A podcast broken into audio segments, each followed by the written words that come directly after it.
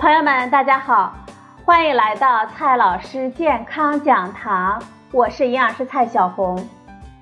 今天呢，蔡老师继续和朋友们讲营养、聊健康。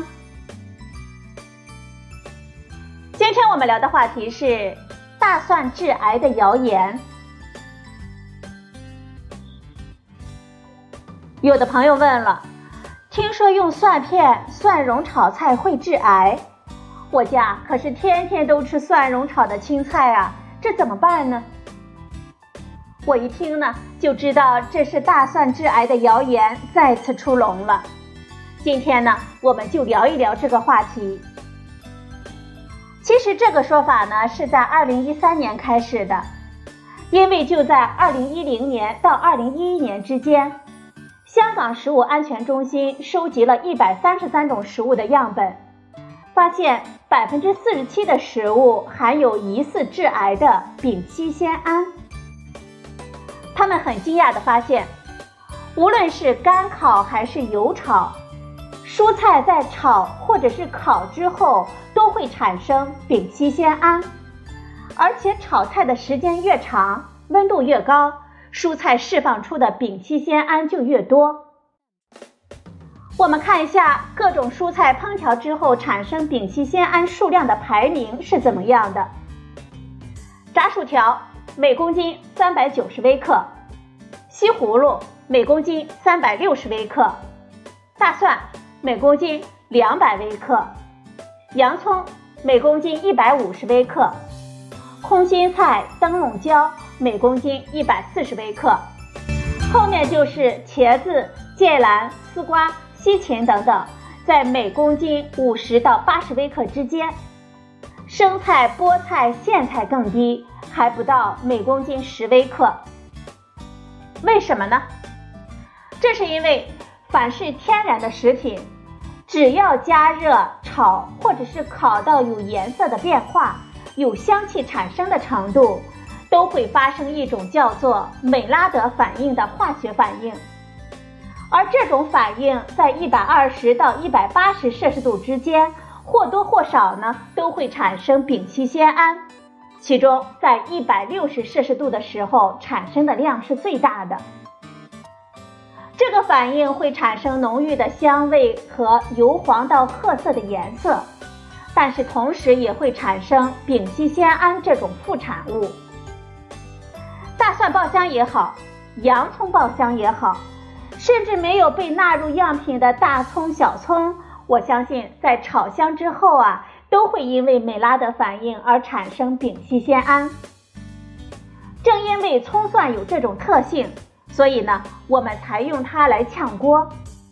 正因为西葫芦有这种特性，所以老北京呢才用西葫芦来做糊塌子这种小吃呢。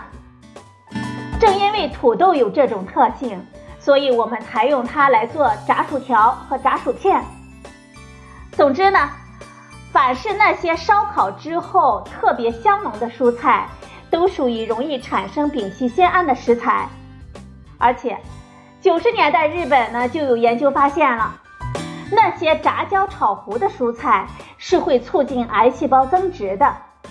只有新鲜的蔬菜才有帮助我们预防癌症和抑制癌细胞增殖的作用。再扩大范围来说，只要把食品加热到颜色发黄发褐的程度，并释放出浓浓的香气，都不可避免的会产生丙烯酰胺。如果朋友们特别害怕它，那真的有大批的美食和饮料我们都要戒掉了，比如说。饼干、曲奇、面包、蛋糕等所有的烘焙食品，油条、烧饼、烤馍、油酥饼等烤制或者是油炸的面食，锅巴、薯条、薯片、沙琪玛等所有的油炸零食，经过油煎、油炸、过油、烤制和熏制的各种菜肴，还有红糖、黑糖、咖啡和黑茶等等等等，因为啊。这些食物里面都有丙烯酰胺。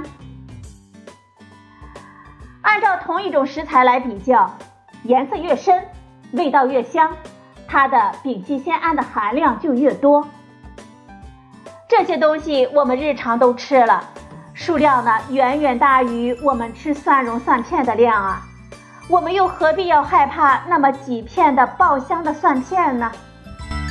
令人担心的倒是炒菜的油太多，油温太高，既产生多环芳烃类致癌物和油脂氧化产物，也会增加菜肴的热量，还会破坏维生素呢。与其从此远离葱花、蒜蓉和蒜片，还不如控制膳食整体中的丙烯酰胺的含量呢。调整菜肴的烹调方式，我们可以少吃点烧烤、熏制和油炸的食物，不要在一天当中呢吃太多的色深味香的煎烤菜肴，多用蒸、煮、凉拌。所以呢，我们一直大力的推荐油煮等烹调的方法，菜肴受热的温度呢不要超过一百二十摄氏度，这样。我们就不用担心因为加热而产生丙烯酰胺和其他的致癌物了。好了，朋友们，今天的节目呢就到这里，谢谢您的收听，我们明天再会。